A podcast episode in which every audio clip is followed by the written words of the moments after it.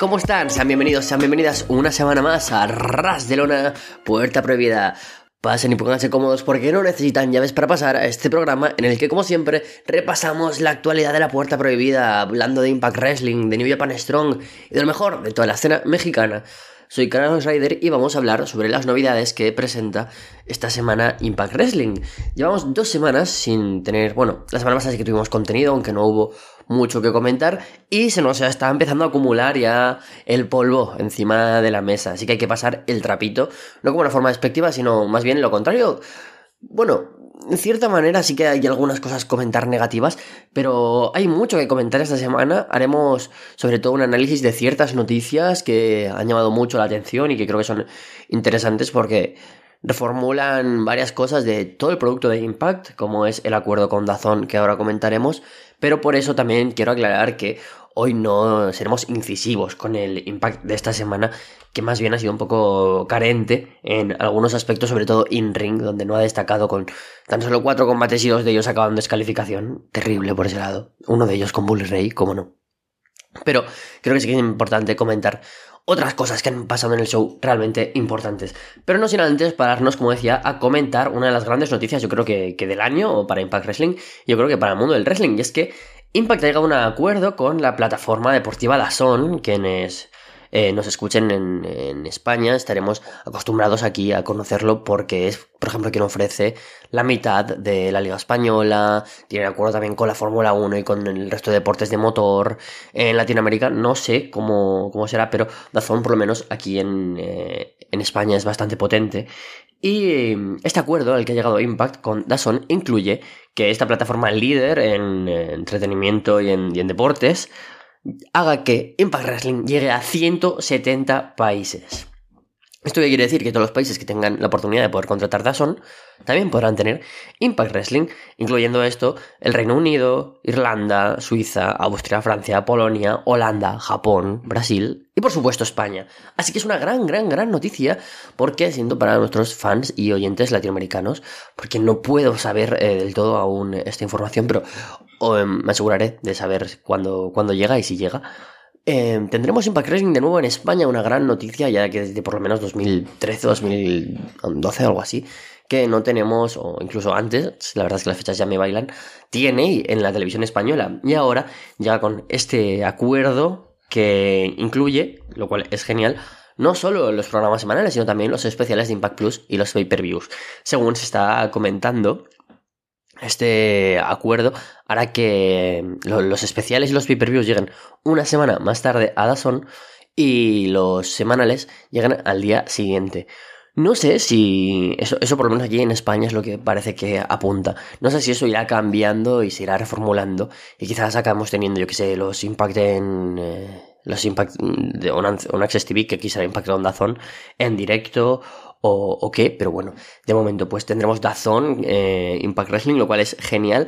Eso no excluye que los que somos em, suscriptores de Impact Plus o de Ultimate Insiders sigamos disfrutando del contenido en la plataforma de Impact, lo cual es genial.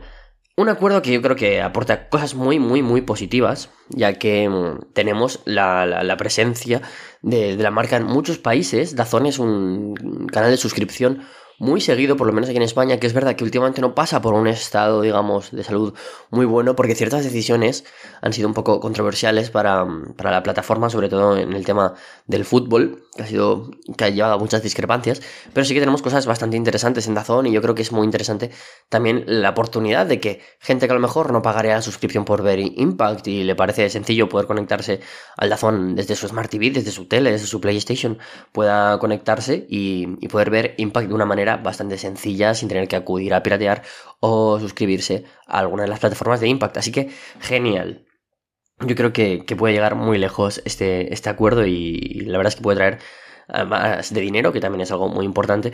un movimiento televisivo en, Impact Wrestling que a ver cómo acaba avanzando. Obviamente no va a salir de Access TV porque Anthem Media Sports Entertainment es la dueña de Access TV y también de Impact, pero que llegue a más sitios y que pueda crecer la empresa me parece genial.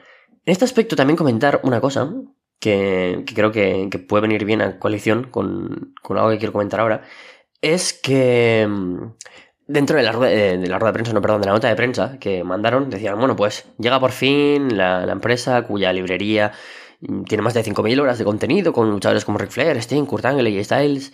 Y ahora podrás ver al campeón mundial Josh Alexander, a la campeona Jordan Grace, a Joe Hendry y Trey Miguel, ¿sabes? Los campeones. Y después hablaba del roster. Un roster que incluye a Bully Ray, Moose, Chris Bay, Matt Cardona. Y el roster femenino con Deona Purazzo, Mick James, Killer Kelly.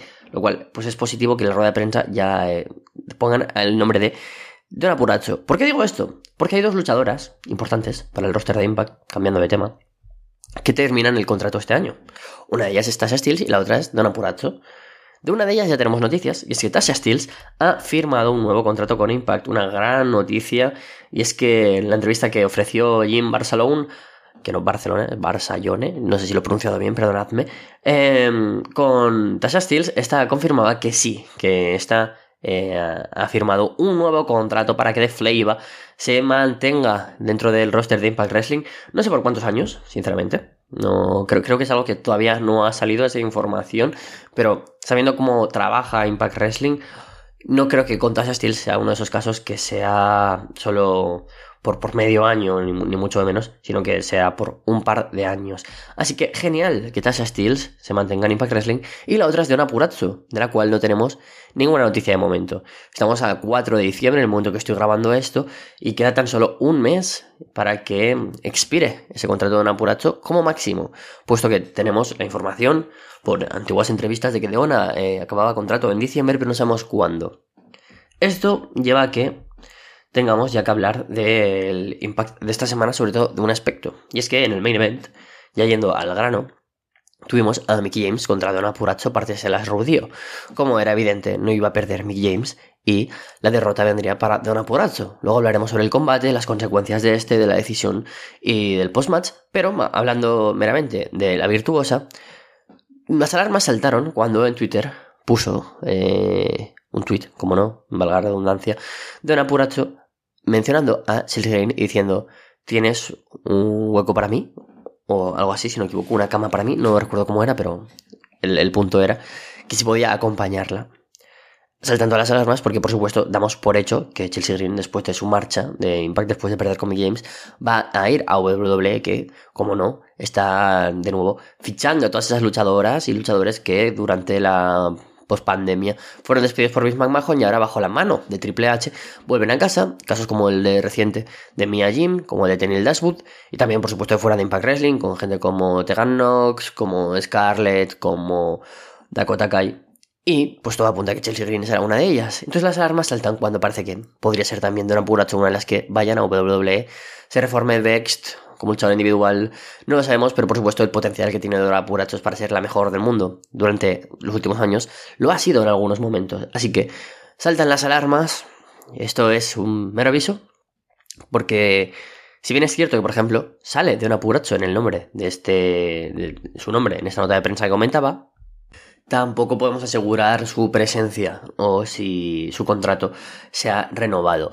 Como digo, a 4 de diciembre esa es la información que ahora mismo disponemos.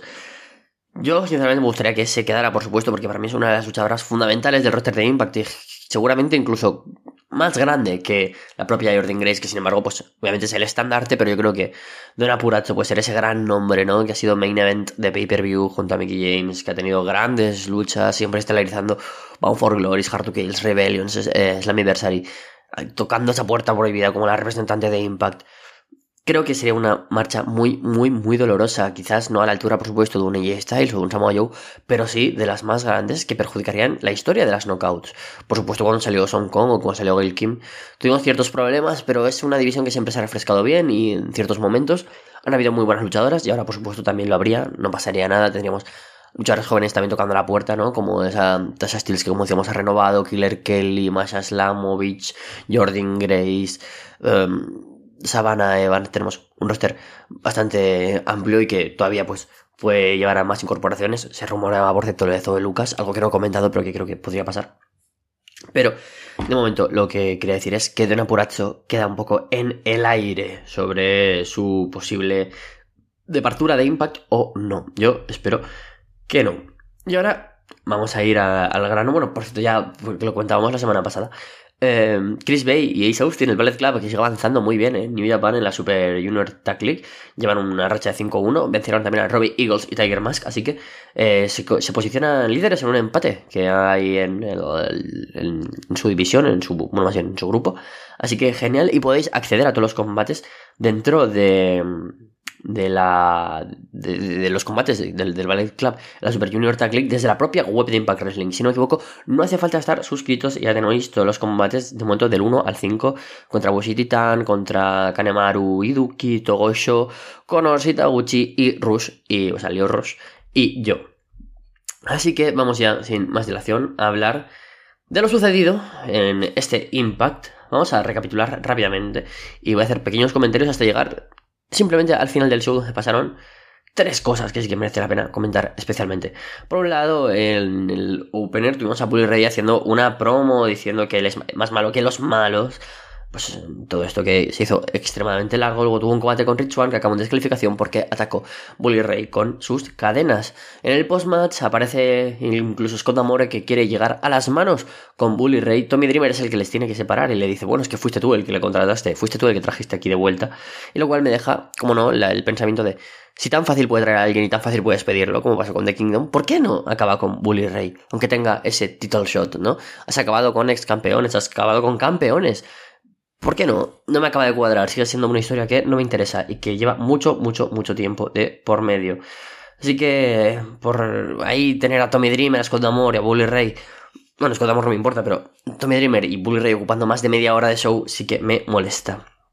Lo que me parece más interesante es lo que pasa, por ejemplo, con Trey Miguel. Un Trey Miguel que. Ah, bueno, noticia que no he comentado, pero porque es escasa lo que se puede rascar de ahí. Es que todos los títulos eh, han sido cambiados Básicamente es el mismo diseño, pero un poco más brillante y un par de cositas, ¿vale? Que, han arreglado, pero no, no veréis una, un cambio muy drástico. Pues han aprovechado esto para que el antiguo título de Rey Miguel, aunque no sepamos que es el antiguo dentro del marco del Gayfabe, eh, se ha tuneado por este nuevo Trey Miguel que pasa a ser este Miles Morales malo que vemos por por ya ese Spider Trade diferente, casi un Trap Miguel, y haya tuneado el título de Division con su logo en graffiti, así que me gusta esta nueva faceta como Hill. Luego, por otro lado, parece ser que tendremos, eh, o se está empezando a trabajar una rivalidad un poco más allá entre Bupinder Gullar Moose y que también involucrará al campeón digital media Joe Hendry, quizás para que en un futuro Bupinder Gullar pueda vencer y ganar ese título que yo creo que también merece después de la gran rivalidad que siempre mencionamos con Brian Meyers.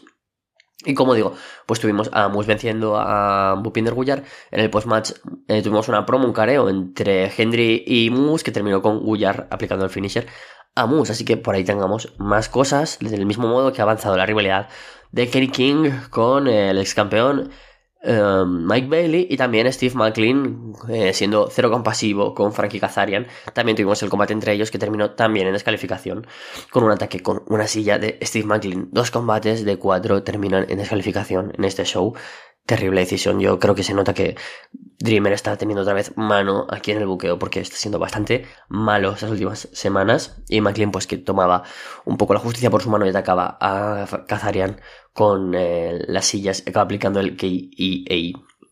Así que veremos hacia qué apunta este McLean eh, tan ofensivo y como también comentábamos, pues avanzan las rivalidades de Tasha Steele y Savannah Evans contra de Death Dolls y la de Eddie Edwards con PCO, no sin antes hacer una parada con Eddie Edwards enfrentándose próximamente a Delirious, que parece que pues permanece en la empresa, así que genial por ese lado. Y vamos ya a hablar de las dos cosas más importantes, del main event y del post-show. Como comentaba, como ya, ya dicho hace un par de segundos, Deborah Puracho perdía en su last rodeo contra Mickey James. Por lo tanto, Jim, Mickey James permanece en la empresa. Bien, buena noticia. Pero Deborah Puracho, pues, pierde. Fue un combate que además tuvo un final sucio por parte de Mickey James. Bueno, sucio. Eh, es que cuando lo hace un heel le llamamos sucio, pero cuando lo hace Mickey James podríamos decir astuto. y es que em, después de varios intercambios donde intentan pasar de finishers de uno a otro, hay un Mick DT que de un apuracho esquiva y la, y la pone en Fujiwara Ámbar, que transiciona entonces al Venus de Milo. Pero Mickey James llega a las cuerdas, entonces llegamos al momento final donde Don em, hace un, un roll-up, la agarra de los pantalones, pero Mickey James se gira, es ella la que hace el, eh, el roll-up, le agarra de los pantalones de las mallas Don Apuracho y vence de esta manera sucia. Esto es eh, llamativo, sin duda, porque Mickey James ya tiene que recurrir a cosas más difíciles para mantener su puesto en la empresa. Pero, sin ir más lejos, pues tenemos a una Mickey James que permanece invicta y ya viene de vencer a grandes nombres, de vencer, sin ir más lejos, a Taylor Wilde, a Chelsea Green, a Don Apurazo. Entonces, ¿cuál es el siguiente paso? Ya puede que sea el último. Y es que después del combate, Jordan Grace aparece para enfrentar cara a cara a Mickey James. Grace habla de Mickey James y dice que, por supuesto, la reconoce como una de las luchadoras que ha hecho que todo el resto de las knockouts eh, tengan el camino hasta ahora, incluida ella. Entonces le ofrece una oportunidad por el título de las knockouts en Hard to Kill que Mickey James acepta. Por lo que tremendo combate anunciado para Hard to Kill Jordan Grace pone en, título el juego, eh, pone en juego el título de las knockouts y Mick James pone su carrera en juego. Título contra carrera, genial, genial. Era un combate que todos estábamos esperando, no sabemos cuándo iba a llegar. Sí que, por supuesto, pues todos intuíamos que Hard to Kill podía ser un buen momento porque alargar esto de Mickey James, pues mm, podría ser complicado, ¿no? Para llegar a un punto como un título contra carrera y que sea, por ejemplo, en Slammiversary o Rebellion y tener que esperar unos 5 o 6 meses y sin embargo, pues esto lo tendremos el mes que viene, en casi pues un mes y, y una semana. Por aquí yo creo que mm, lo ideal sería que Jordan Grace venciera, que la que acabe con la carrera de Mickey James sea la que sin duda sea uno de los grandes estandartes del wrestling femenino durante estos últimos años, que ha abierto muchas barreras, sobre todo también el intergénero, una nueva manera de pensar en la división de las knockouts. Siempre ha sido una división eh, muy aplaudida, muy destacada en el mundo del wrestling, por supuesto con momentos bajos, pero que actualmente sin duda está lo más alto también en parte por esa Jordan Grace, que también, eh, en el caso como con Masha Slamovich, que han demostrado durante sus últimos combates esa calidad espléndida que no tiene nada que toser al wrestling masculino, pero también en intergénero y también fuera de las barreras de Impact, siendo por ejemplo las primeras luchadoras en formar parte de el Wrestling Guerrilla o incluso del Battle of Los Ángeles que se celebrará el año que viene. Yo creo que sería interesante que ganara Jordan Grace. No me extrañaría tampoco que Mickey James pudiera vencer y que se la terminara con título y carrera en juego, pero si no ha sido Don Apuracho y no fuera Jordan Grace, no creo que dispararan a que fuera Killer Kelly, Masha Slamovich, eh, Savannah Evans, mm, Havoc, Rosemary, no tiene sentido. Así que yo creo que todo apunta a que durante estas semanas pues tendremos alguna victoria más de de, de Mickey James, pero que no será una Giselle Show eventualmente o una Talla Valkyrie la que acabe, sino que será Jordan Grace en ese combatazo que tenemos para Hard to Kill y que se completa ya la cartelera de los dos combates principales junto al Bully Ray contra Igos Alexander, que creo yo que debido a esta situación no debería ser el main event y debería serlo Mickey James, de nuevo siendo la main eventer de Hard to Kill, poniendo su carrera en título y su carrera en juego y el título de Jordan Grace, así que sería interesante. Y aunque queden dos minutitos voy a intentar Em, hablar de esto de manera extensa. Y es que en el final de Impact no fue ese cara a cara y ese combate anunciado. Y es que Eric Young eh, se encuentra con Dinner en esa prisión abandonada de Genesis donde todo empezó, donde se forjó eh, el nuevo Dinner de Violent by Design. Y están sentados en esa mesa en la que Eric Young pues transformó a Dinner. Eric Young le preguntaría que si él eh, estaría dispuesto a eliminar la enfermedad si estuviera aquí en la habitación Dinner, eh, se pone un poco nervioso. Entonces le dice Eric Young, responde sí o no. Entonces Dinner dice sí. Eric Young le responde, como yo haría. Los dos empiezan a pelear con una daga pequeñita, digamos, o sí, unas, sí, un cuchillo, algo como una típica cosa estas que ves en las películas de cárceles, ¿no? Que hay encima de la mesa y empiezan a pegarse. Eh, Eric Young le pregunta a Dinner si él está, ha nacido para eliminar la, la enfermedad. Entonces, eh, Eric Young, después de esta pelea, este forcejeo en el que los dos se empiezan a rajar, Eric Young le dice que quizás él ha sido el diseñador, pero Diner ha sido el diseño. Entonces vemos a Diner asesinar con este cuchillo a Eric Young después de aplicar pues varias puñaladas a el designer y acabar Impact Wrestling con el asesinato de Diner sobre Eric Young. Una pieza maestra, uno de los mejores momentos de la historia de Impact Wrestling. Objetivamente, un pedazo de vídeo recorriendo todo este tiempo de Violent by Design y este personaje Eric Young reformulándose en su regreso a Impact con este paso de antorcha, posiblemente uno de los mejores pasos de antorcha que he visto en mi vida. Un vídeo muy muy trabajado con ese tono y esos colores, estilo serie B que recuerda por supuesto a Lucha Underground y tenemos un asesinato de Dinner. Veremos a ver cómo funciona esto en televisión, ¿no? Ya que Taya Valkyrie cuando intentó asesinar a Johnny Bravo acabó yendo a la cárcel. Veremos qué pasa con Dinner, si puede ir tranquilamente con su gente de su secta y con Angels y con Big Con por ahí, pero que da un paso de antorcha. Increíble. Eric Young se marcha a WWE. Esa es la realidad detrás de este vídeo. Es una pérdida muy, muy, muy grande. Seguramente, eh, no tan dolorosa como la de Ana Puracho, pero sí en términos de, de, ¿cómo decirlo?, de historia, perder de nuevo a Eric Young duele. Un Eric Young que ha sido, pues, por supuesto, fundamental como parte del Team Canadá, como campeón de la X-Division, como campeón mundial, pero que en su regreso además pues, ha sido campeón mundial, grandes rivalidades que, que ha tenido con gente como Rich Swan, con Josh Alexander y ese combatazo que tuvieron en eh, Slammiversary este año con Eddie Edwards. Entonces, que se marche Eric Young es perder algo muy valioso en términos de historia, porque tener a Eric Young siempre es fundamental. Por medio nos deja un gran reinado mundial, unos grandes reinados como parte de Violent by Design por parejas, pero nos deja también un Steve renovado con dinero en la cabeza y con Angels y con Con como los compañeros. Echaremos de menos mucho a Eric Young, por supuesto, y creo que también merecerá la pena comentar un poco más eh, sobre la marcha de Eric Young, sobre todo pues a ver si llega a WWE, que me parece que todas las fuentes apuntan que llevará. Y que Dinner es el nuevo líder de un Bayern by Design que, como yo decía, uh, carece de esa grandiosidad de tener a Eric Young y a Joe Doring, pero que con un momento así merece mucho la pena ver hacia dónde pueden arriesgarse y apostar por Dinner como líder de BBD con Angels y con Así que con este final tan maravilloso que merece mucho la pena, si gana Impact Wrestling o no, merece mucho la pena ver ese Eliminate the Sickness Moment, posiblemente uno de los mejores, como digo, de todo el año en el wrestling y de toda la historia de Impact, porque es un ángulo muy, pero que muy bueno. Nos despedimos por esta semana, veremos a ver si no tenemos que despedirnos de más luchadores en el próximo Puerta Prohibida. Hasta luego. ¿Qué tal amigos de Arras de Luna, Puerta Prohibida? Les habla desde México con gusto Salvador Chávez Rodríguez para comentarles partes de las novedades de la escena mexicana en cuanto a eventos, sugerencias para qué ver en cuanto al gran abanico en la escena independiente, el Consejo Mundial, AAA. Eh, cierre de año, tranquilo al menos para AAA, tendrán la noche de campeones para cerrar el año con un hijo del vikingo que si llega en condiciones de luchar contra bandido, que debe ser un buen combate, pero genera dudas el estado físico de hijo del vikingo de cara a ese evento. Ojalá que se recupere y logre dar un buen espectáculo. Creo que Triple quiero ahondar mucho en este tema. Comete un error al contratar a Caín Velázquez para esa presentación especial en Arizona.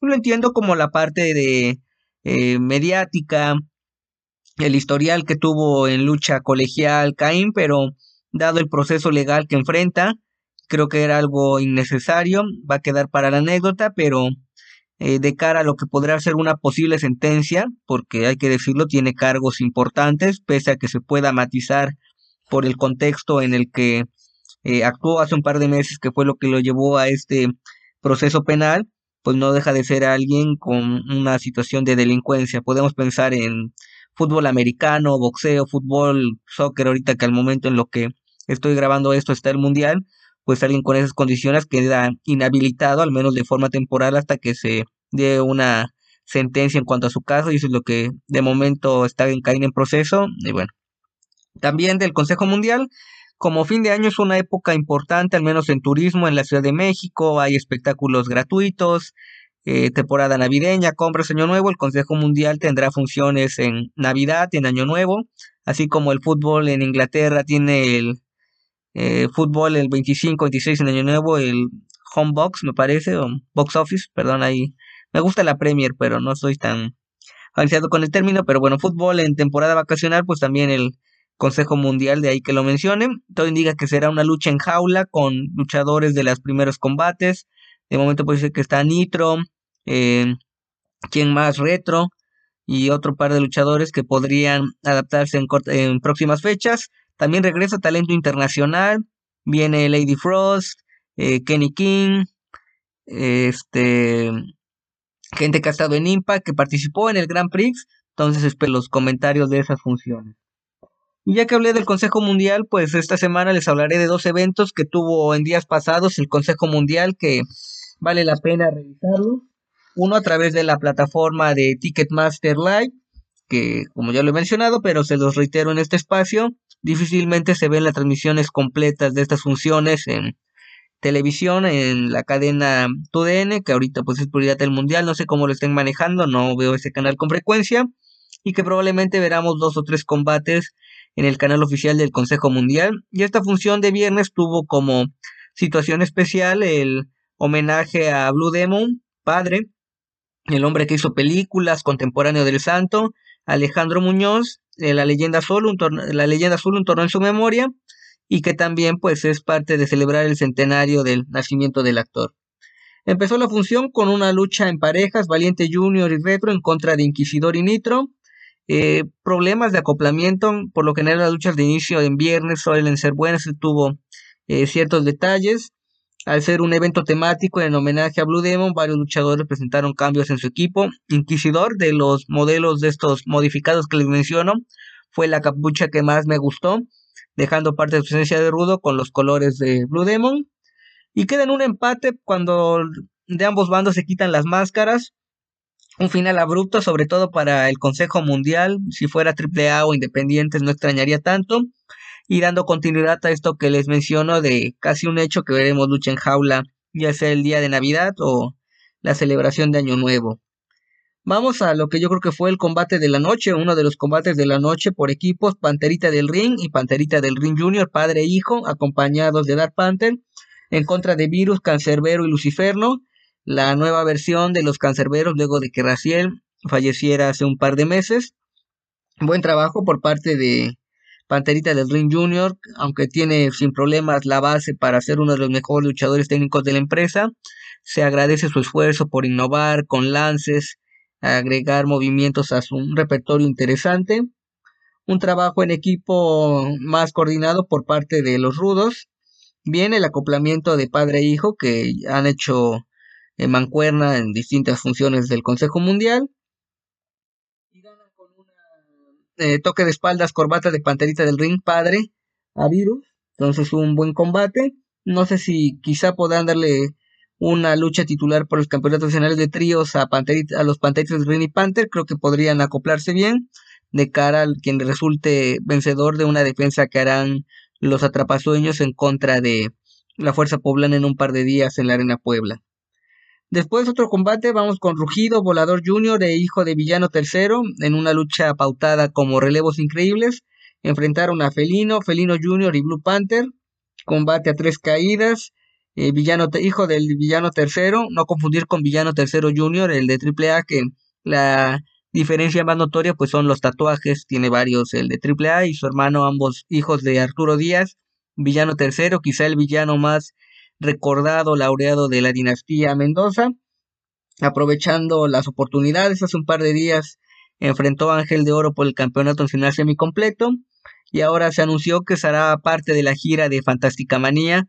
Ahí en este espacio se habla de New Japan, entonces bueno, pues, metiéndome un poquito con New Japan, estarán visitando Japón a principios del próximo año y ganan con un suplex de villano a Felino y otro suplex de rugido a Felino Jr.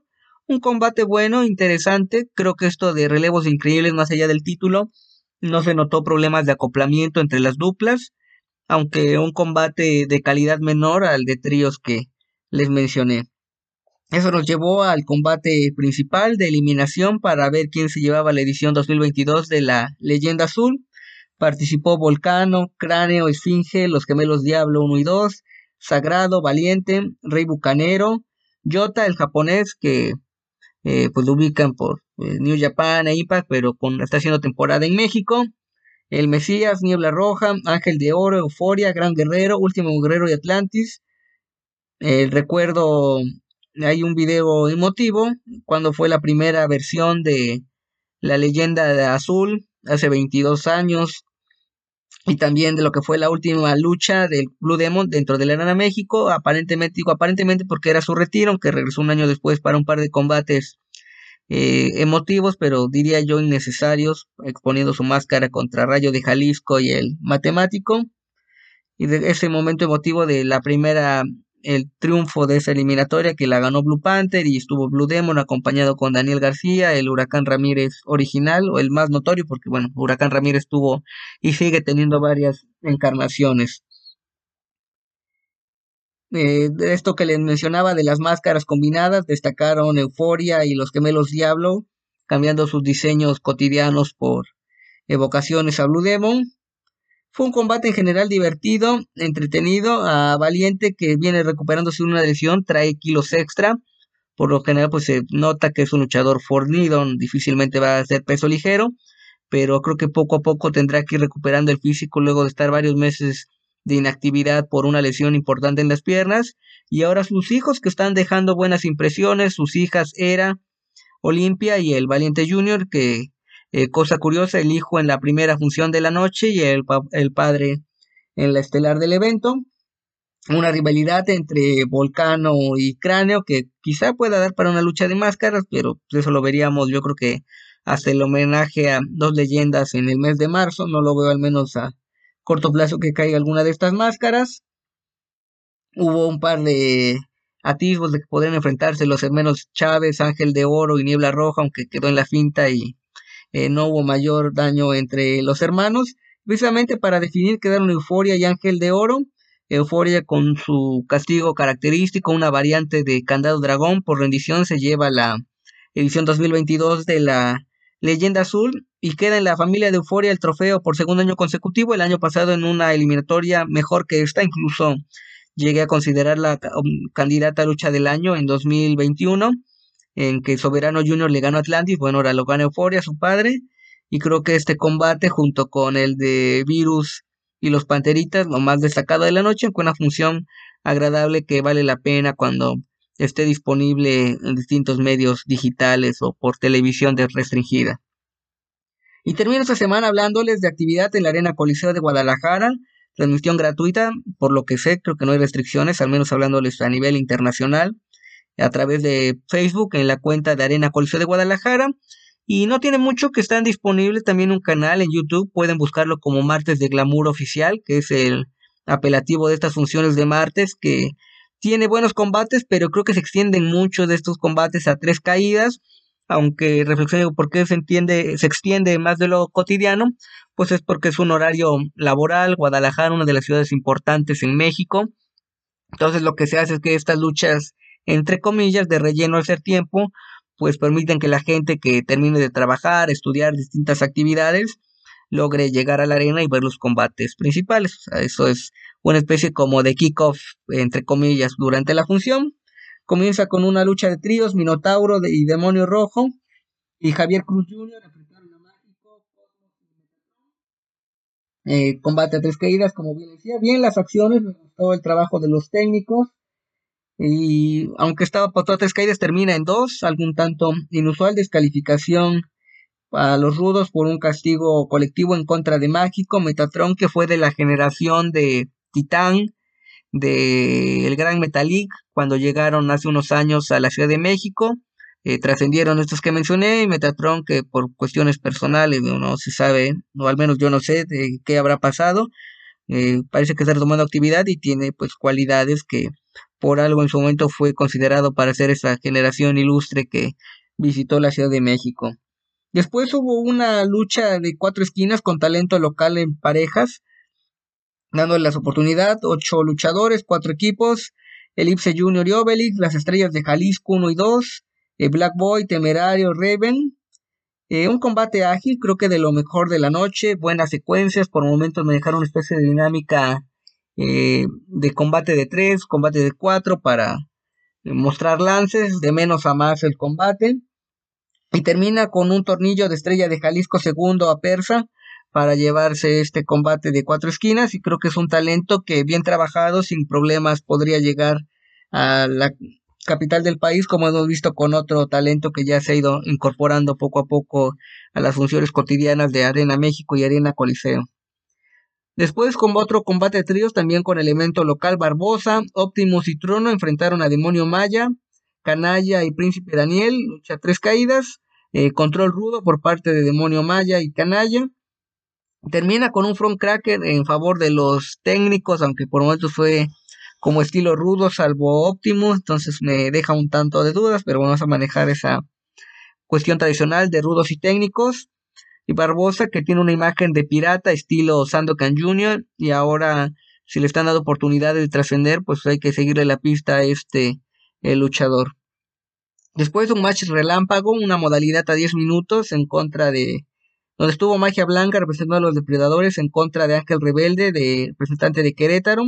Empiezan con llaves un tanto lento, no marcan el tiempo de los 10 minutos, que eso le da un poco más de dinámica al estilo de estos finales cardíacos del fútbol, de el mundial, la última jornada de grupos que se jugaban en simultáneo y ver qué pasaba. No tomé el tiempo, pues yo creo que fácil duró más de 10 minutos mejoró en la parte final. El ángel que hizo honor a su nombre en la parte final con un par de secuencias y gana precisamente con una variante de puente olímpico. Pide una oportunidad titular por el Campeonato Nacional Welter de Magia Blanca. El público les arrojó monedas con todo respeto, creo que no era una lucha para premiar, aplaudirle sí, pero no para ese extra de recibir dinero. Entonces, con la oportunidad de trabajar mejor esa lucha titular que ya está confirmada, y que espero estarles comentando a la brevedad en este espacio. Lucha semifinal de otro mano a mano de campeonato por el título medio de Querétaro, Rugido en contra de Halcón Negro Junior, Rugido otro depredador, pero ahora en faceta de retador. Uno de los mejores combates de la noche, empieza tradicional con llave, Rugido que es uno de los hombres con mejor técnica del talento joven de la empresa, eh, con lances, quizá no tan especializado en la lucha técnica, pues recurre a ese eh, estilo que le favorece. Retiene al Nelson, un castigo clásico. Para los que recuerdan, como yo hace un par de años, lo que hacía WWE con Chris Masters, la vendida Nelson es una llave clásica que viene aplicada, funciona, pero hasta su ejecución me pareció deficiente. Entonces, creo que tiene puntos a trabajar al Con Negro Jr.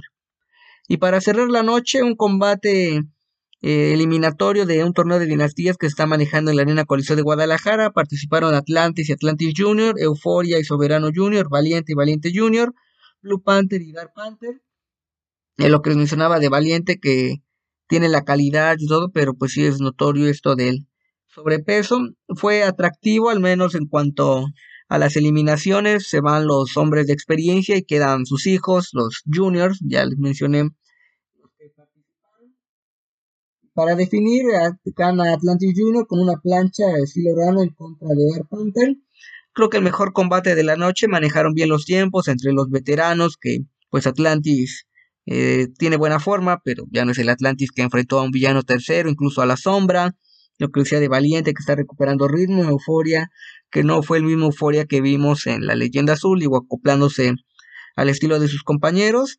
No sorprende el resultado, pero creo que ayuda a vencer a Atlantis Junior como una opción luchador del año dentro del Consejo Mundial. Esto es todo por mi parte. Los invito a que lean mi columna semanal en www.tuplandejuego.com.mx, donde escribo de lucha libre, boxeo o artes marciales mixtas, dependiendo del caso y a que adquieran un ejemplar de mi libro de Olvidemos el Circo, Maroma y Teatro, Historia del Gato Blanco, disponible en Amazon México, librerías El Sótano, sucursales y tienda en línea. Viene fin de año y creo que sería un buen regalo para algún conocido, pareja, etcétera, o que quieran agregarlo de forma personal a su biblioteca sin mayor problema. Esto es todo por mi parte. Eh, sigo al pendiente de la lucha libre mexicana y ojalá tomen en consideración, les gusten mis recomendaciones. Saludos, un abrazo. Muy buenas, soy Kim Marcamar y esto es Arras de una puerta prohibida. Estamos aquí una semana más con lo mejor de New Japan Strong, la división norteamericana de New Japan Pro Wrestling. Y eh, vamos hoy con la review del episodio del pasado sábado 3 de diciembre. Y es que fue un show este bastante sólido, este episodio de la gira New Japan Showdown. Tenía encuentros que quería ver desde que leí spoilers y vi previa de, de anuncio. Y sí, había cosas que prometían bastante y que parecían muy buenas bajo papel, como ese choque entre, entre Joey Robinson y Jake Something o el main event entre Fred Rosser y eh, Jay White y cumplieron, cumplieron alta, las expectativas estaban altas y vaya que se las cumplieron. Eh, vamos a empezar con el episodio, con la review del episodio. Y es que primero teníamos un choque entre Gregory Sharp y Jacob Austin Young contra Aussie Open, el equipo de Mark Davis y Kyle Fletcher, hecho previo a su viaje a Japón con bueno, presentación en la World Tag League. Pero Aussie Open ha venido de estar protegido ¿no? como campeones Strong Openweight en los episodios de New Japan Strong. Ya digo, fuera de New Japan eh, no ha sido tanta protección, pero sí, Davis y Fletcher los han hecho lucir como un equipo dominante, como un equipo eh, batible, como un equipo que, al que nadie podía hacerle frente. Y aquí llega eh, Sharp y Young, que es una buena presentación para ambos. Y es un, es un encuentro en el que no es un squash, pero sí es un encuentro ampliamente dominado por Osiope. Pero vaya, buen, buen, buen encuentro. Esto es lo que normalmente lo digo no bastantes veces, no quiero repetirme con esto es lo que un opener debe ser. Pero sí, esto tiene que, tiene que tener estos ingredientes de intensidad, de emoción, de, de algo, ¿no? De, de, que sea una inyección de vas a ver esto y hasta el final vas a ver cosas mejores. Y Jacob Austin Young ya había estado participando en New Japan eh, Strong y es un talento, es un talento completo, es, fantástico. Eh, aquí tiene unos momentos como sacando un Manjigatame de la nada es un muy buen talento y espero que New Japan eh, tome nota y lo llame otra ocasión. Eh, Sharp también se luce, pero aquí eh, se luce más en el aspecto del sailing, porque él es el que más el que más trabajo recibe. Aún así, luce fantástico. Y ambos tienen una buena demostración, a pesar de que a UCI Open no se lo ponen nada fácil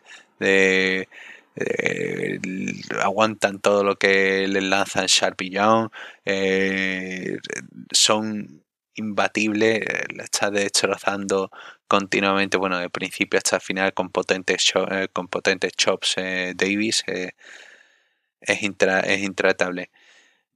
uy, un detalle que se me olvidó comentar. Es interesante la, la, ofensiva de Sharp con atacando el brazo y con diferentes movimientos. Eh, ya digo, son dos talentos que cualquier otra empresa los contrataría y que no sé cómo nadie eh, ha puesto ya dinero para contratar a alguien como Jacob Astin Young. No sé, parece que si las cosas cambian, supongo que otros regímenes de. No sé, si NXT empieza a contratar gente, supongo que estará en su punto de mira eh, quizá IW si, si tienen a alguien atento, si Daniels o alguno o Kitty Marshall están ahí pendientes a lo mejor, pero es un talento interesante, al menos de ver el ring. Eh, eh, fascinante, no sé, me, me, gusta bastante, es como una, una joyita. Al final, bueno, eh, Open intenta aplicarle el Coriolis a Sharp, John intenta detenerlo, se lleva doble patada. Y Coriolis para, para Sharp, cuenta 3, Ozzy Open ganan y quedan otra vez luciendo ahí potente, dominante, son el equipo ¿no? de la división. Lo siguiente que tuvimos el choque entre Joey Robinson contra Jake Something y esto lo, disfruté bastante porque es el, el, claro ejemplo de cómo buquear a un, a un babyface fuerte y a la vez hacerle, hacerle lucir como no débil, pero sí em, con debilidades, ¿no? Con eh, no me sale la palabra, pero sí que pueda ser doblegado por momento, de que pueda tener una lucha de tú a tú con alguien, de que no sea aunque podrían hacer el, booking de Jake Sonzi como una bestia imparable. Pero sí me gusta que sea vulnerable, vulnerable la palabra. Y aquí, ya digo, en principio Something se muestra más fuerte que Joe Robinson. Joe tiene que irse a la esquina para empujar eh, pisando en la esquina para intentar igualar y establecen bien la dinámica Juice que después de, a pesar de este momento, escapa fuera del ring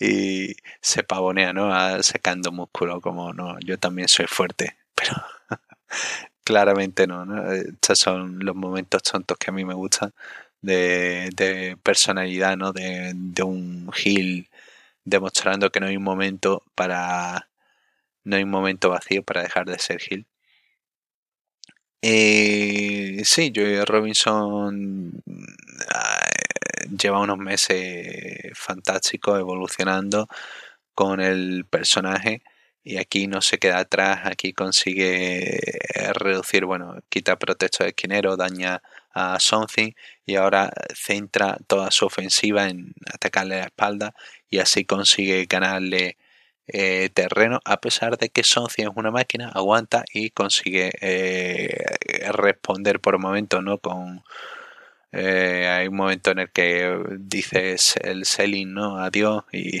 se lanza directo en el rodillazo. también impacta con fuerte espira a Juice contra la esquina desprotegida.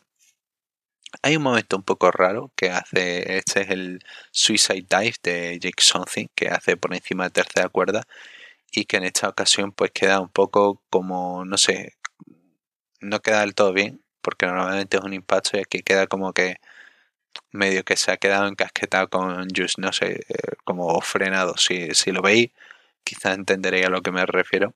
No sé, queda un poco raro el momento de la lucha y uno de los momentos del programa. Y creo que el momento, si lo estiro, podría ser uno de mis momentos preferidos de Strong del año. Es que eh, parece que Joey Robinson responde, ¿no? Por momento eh, ataca, parece que va por el cannonball, pero Something lo atrapa en medio del aire, lo levanta y powerbomb. Y queda tan, tan, tan perfecto, tan genial que es como. Esto es, este es el momento, este es el momento de, de Jake Something, este es cómo brilla un talento, estas son las pequeñas las pequeñas cosas que lo hacen grande y vaya, esto no es pequeña cosa, esto es levantar a un tipo de casi 100 kilos como Joe Robinson a, pulso, de pillarlo en aire y aplicarle un powerbomb, qué mala bestia. Bueno, Joe consigue escapar y hay un momento en el que tira tanto al bañador que se ve todo, todo, todo, el trasero de, de Something, creo que si por un momento, es que no, no, no, he repasado, pero sí todo el trasero ha quedado inmortalizado en los archivos de TBS y de, de Jake Something, pero no sé si de chapa más te la cuenta. Es que le tira, le tira mucho. La, la vez que de esas veces que he visto a alguien tirar tanto un bañador de un talento. Y nada, aún así Something sigue peleando, pero Jules lo estampa de cara contra la esquina. Eh, golpea eh, con su mano izquierda de Dios. Y termina rematando con el HHP para cuenta de tres. Una lucha bien planteada en la que Something luce fuerte y aún así vulnerable y Joyce Robinson luce como un talento que puede pelear de tú a tú y que aún así puede resistir y eh, queda bien protegido como Hill. Tras la lucha aparece Blake Christian, ataca a Joyce Robinson y tiene que ser separado, Joyce huye y tras base hora Joyce responde, dice que Christian puede ser all heart, ¿no? Todo corazón, pero es tonto, tonto como una piedra y que es el peor error que ha cometido, la ha atacado la persona equivocada y odia a Blake Christian, odia a los talentos que son como Blake Christian, que no son auténticos luchadores como él.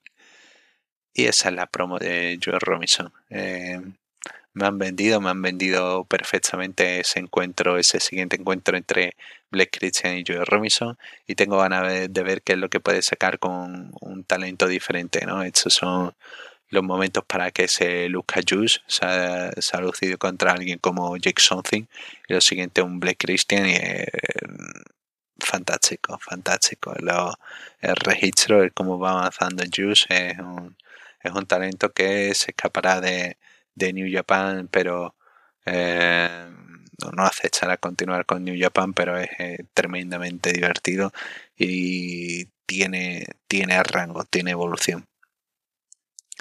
Y el main event era ese choque entre campeones, Roser contra White, eh, campeón New Japan Strong contra campeón IWGP Mundial. Y esto era el encuentro que quería ver, esto era todo lo que quería ver y me, dieron eso y mucho más. Un Roser que desde un principio muestra respeto, ¿no? bajando las cuerdas a White para que entre al ring. Y un White que se muestra intratable, que es el, el perfecto. Así, bueno, eh, sobre la lucha es Roser el que comienza dominando eh, llega a hacer un poco con el público celebrando mientras está atacando a White, hace la celebración, el bailecito ese que hacía de Primetime Players, como recuerda Ian Riccaboni. Y White consigue responder y también se burla haciendo el bailecito. La gente, tras un instante, Golf eh, empieza a gritar Thank you, Jay, lo cual Jay White es le encanta, ¿no? Que le, que, que, le, que le halaguen a los, al oído, que, que le canten, que le digan gracias. Y un, un White que está continuamente provocando, está continuamente eh, tomándose poco en serio a Roser y a Roser que cada dos por tres demuestra que él va a tope, que tiene arsenal y es bueno, es buena, buena lucha. Eh, un White que por momentos aprende, un Hill que aprende y que lo aplica en la lucha, que te cuenta algo.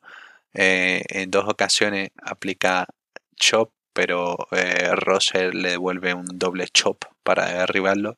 Y en la tercera le, le golpea, en vez de golpear a Russell con el chop, a le está esperando, pero ah, patada a la rodilla, DDT, y toma la delantera. Que los detalles que separan a White del resto es, eh, es un talento, un talento diferente, genial. parece una tontería, pero es una tontería cuidada y una tontería que hace que esto luzca mejor de la cuenta, hace que tenga más interés, que tenga un que tenga una historia y que tenga un planteamiento más divertido, hace que esto tenga un buen desarrollo. Y White que está cerca de, ganar, empieza a buscar el SS suplex, snap, el snap sleeper suplex. Eh, Roser eh, pelea evita el, el en el filo de ring y consigue aplicar su eh, backdrop suplex en el filo como movimiento de firma pensaba que el backdrop en el filo del ring iba a ser un poco más aburrido, ¿no? Se iba a convertir en algo más... Eh, un movimiento más cansado, ¿no? De, de, ver, de, de, aplicar. Pero tengo que admitir que Roser sabe incluirlo en diferentes momentos de lucha y sabe que, que luzca siempre bien.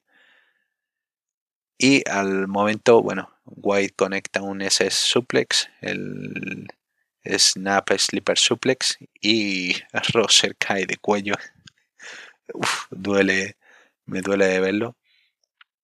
Roser aún así resiste, consigue conectar Cat Feeling, consigue conectar el Emerald Flow Zone, pero nada. Eh, Chicken Wing, White parece que está en, a punto de rendirse y hay un, este momento raro porque parece que alza el brazo, el árbitro mira para atrás, pero no es porque le haya golpeado, es como asegurándose, no sé qué, es lo que pasa, no, no queda claro, en comentarios tampoco, por mucho que lo explicarían, no me, no me queda demasiado claro, pero aprovecha el momento White para una patada entre piernas. Aún así, no Roser existe con el crossface, White no cae, se escapa de la llave y al momento aplica Blade Runner, cuenta 3 y un White que luce, luce bien, ha lucido fuerte, ha dominado eh, a Roser, no, no le ha dejado espacio y ha podido escapar de, la, de todo el arsenal duro de, de Roser. Y un Roser que a su vez también queda protegido a pesar de la derrota. Esto es lo que tiene que ser un duelo entre campeones. Esto es lo que tiene que ser un duelo entre, entre talentos que estás destacando. Un duelo en el que ambos salgan beneficiados a pesar de la derrota. Roser sale reforzado y White sale reforzado por como por una victoria más y por cómo ha lucido. Que- el buqueo es fácil, el buqueo es fácil. La, la, organización del Pro Wrestling es fácil. Si te lo plantea de una manera fácil y no, no, no, lo, no lo dificulta, no hace enredos, no hace cosas raras. Es, en ocasiones lo simple funciona lo simple funciona para, para un tipo que también puede hacer enredos curiosos como Jay White. Y tras la lucha, White, entre gritos de Thank you White, Thank you, thank you Jay, pues nada, recuerda que el que New Japan Strong insiste en que no sería nada sin él, el fundador, el creador, y que bueno, podría retar ahora el título, haber derrotado al campeón, pero está ocupado, así que va a elegir mm, en su lugar, va a elegir el próximo rival por el campeonato Strong. Y a petición de Filthy Tom Lawlor va a ser alguien de Team Filthy y ese va a ser ni más ni menos que J.R. Kratos que aparece eh, conecta el Deadly Suplex sobre, sobre y lo deja cao del todo.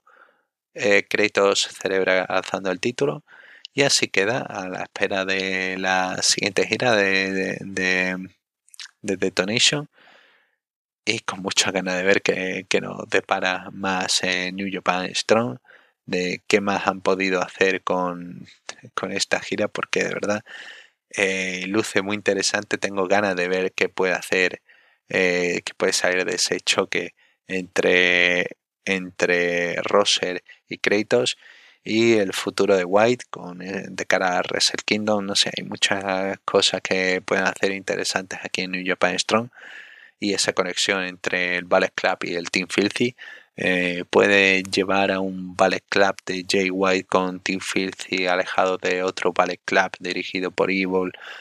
Es posible, es posible, es posible. Hay diferentes cosas ahí. Y nada, eh, con esto quedaría la review del episodio. Un saludo y hasta la semana que viene.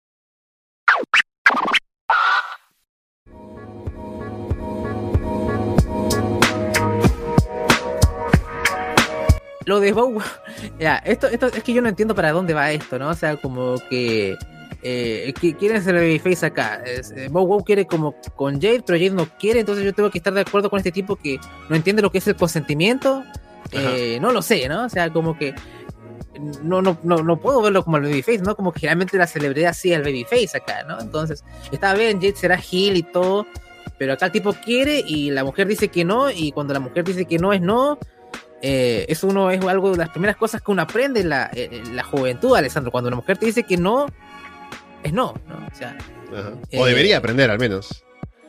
Pero. sí, ¿no? O sea, no. Ahora, además, a ver, estamos hablando de Bow Wow como la celebridad, ¿no? Pero. ¿Quién carajo escucha Bow Wow en 2022? ¿no? O sea, dice que se va de tour. ¿Tour a dónde se habrá ido? O sea, seguramente de telonero junto con otro artista, ¿no? Pero, ¿qué, qué tanto, ¿qué tanta gente puede mover Bow Wow como para que ahora quiera ponerlo a IW y queriendo, o sea, obviamente conocer unas celebridades para buscar que la gente que conoce esa- a esa persona en otros medios vengan a tu show? Pero ¿qué van a ganar con Bow Wow en su show? O sea, más allá de que no sé si está dispuesto a que alguien lo mate, ¿no? Así como Machine Gun Kelly que murió con un powerbomb de Kevin Owens, pero luego de eso, ¿qué más se puede hacer con, con Bow Wow en AEW? Bueno, también está lo de Trina también, que está, que al final como que estaba contra Jade Cargill, pero al final, no, Jade es genial, así que me quedo con Jade y como que la- alzaron los brazos y bueno, se da, ¿no? Pero eh, no entiendo todo este rap verso con, con Jade Cargill. Eh, no sé cuál va a ser el payoff de todo esto. Algunos como que buquean en cinco dimensiones. Bueno, es que Bow Wow es como amigo de Snoop Dogg y bueno, es la prima de Snoop Dogg. Entonces, bueno, no sé. Eh, me, me divierte todo esto, ¿no? Pero supongo que Bow Wow llevará alguna amiga, no sé, que luche con, con Jade, porque no, no entiendo a qué va todo esto. ¿Va a traer a gente? Ah, Le fue mal